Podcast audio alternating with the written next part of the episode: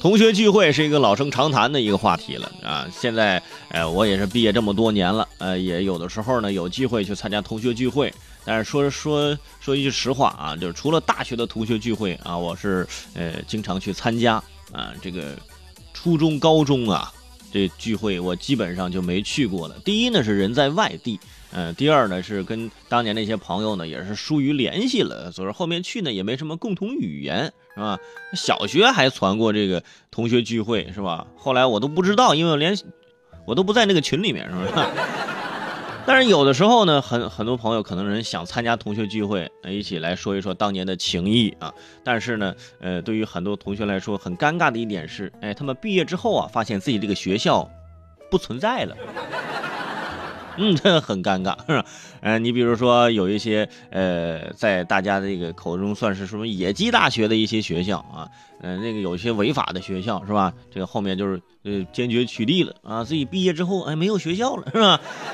那很尴尬。你看最近这两天在微博热搜上面啊就没有下来的这么一个学校，叫南京应用技术学校啊，这个学校持续在热搜上面待着，厉害。啊，厉害在哪儿呢？因为虚假招生，学生要毕业了，发现无法查到自己的学籍，学校还要求这个学生转专业、转户口。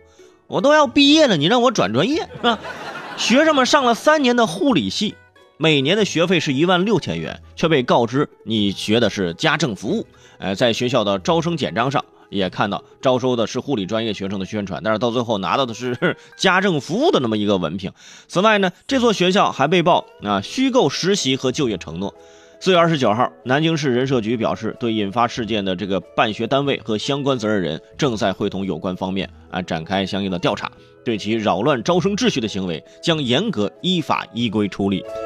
这个事儿后来怎么爆出来的呢？是一开始有这个苗头，有这个学生说啊。我们的学籍为什么换了啊？为什么这样那样？然后呢？学校采用了一种方法，开始 软禁学生，没收学生的手机，不让学生出去。你说本来这个事儿啊，你还沟通沟通可以，结果你那么一弄，现在都什么年代了？你 你还玩这一套啊？结果现在网上一下子给爆开了，学了几年的护理专业，网上一查学籍竟然是家政服务，这很不科学。是不是护理能有家政服务工资高吗？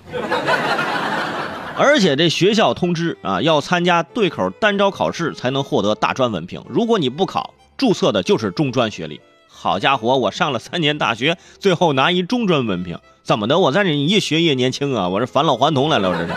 而且，今后啊，呃，如果说你不参加我们这个单招考试啊，你就是我读完三年啊，你必须再考一个，我才能给你一个大专文凭。好家伙，你这 就本来就觉得高考完结束之后啊，上个大学虽然说是个专科，那起码是大专呢，是吧？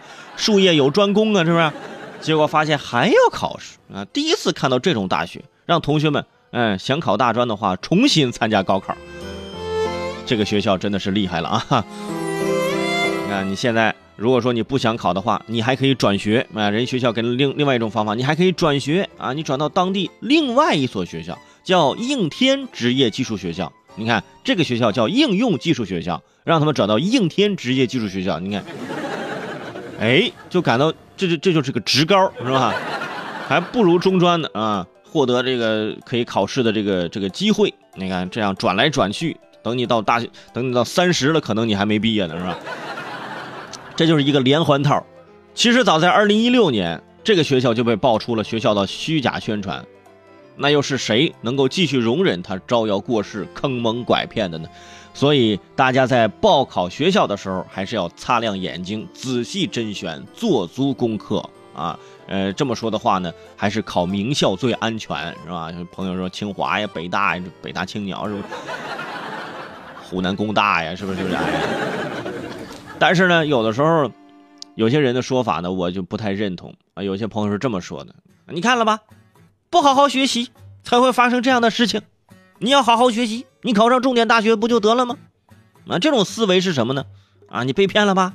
哎，就是因为你学习不好，你学习不好才能考到这样的学校吗？就相当于什么？相当于你被性骚扰，别人说你穿的少，对不对？就是感觉是一样的。你感觉学校诈骗是理所应当是一样，是不是？上了三年大专，最后告诉你是中专，哇，真的这种学校真的也很少有了吧？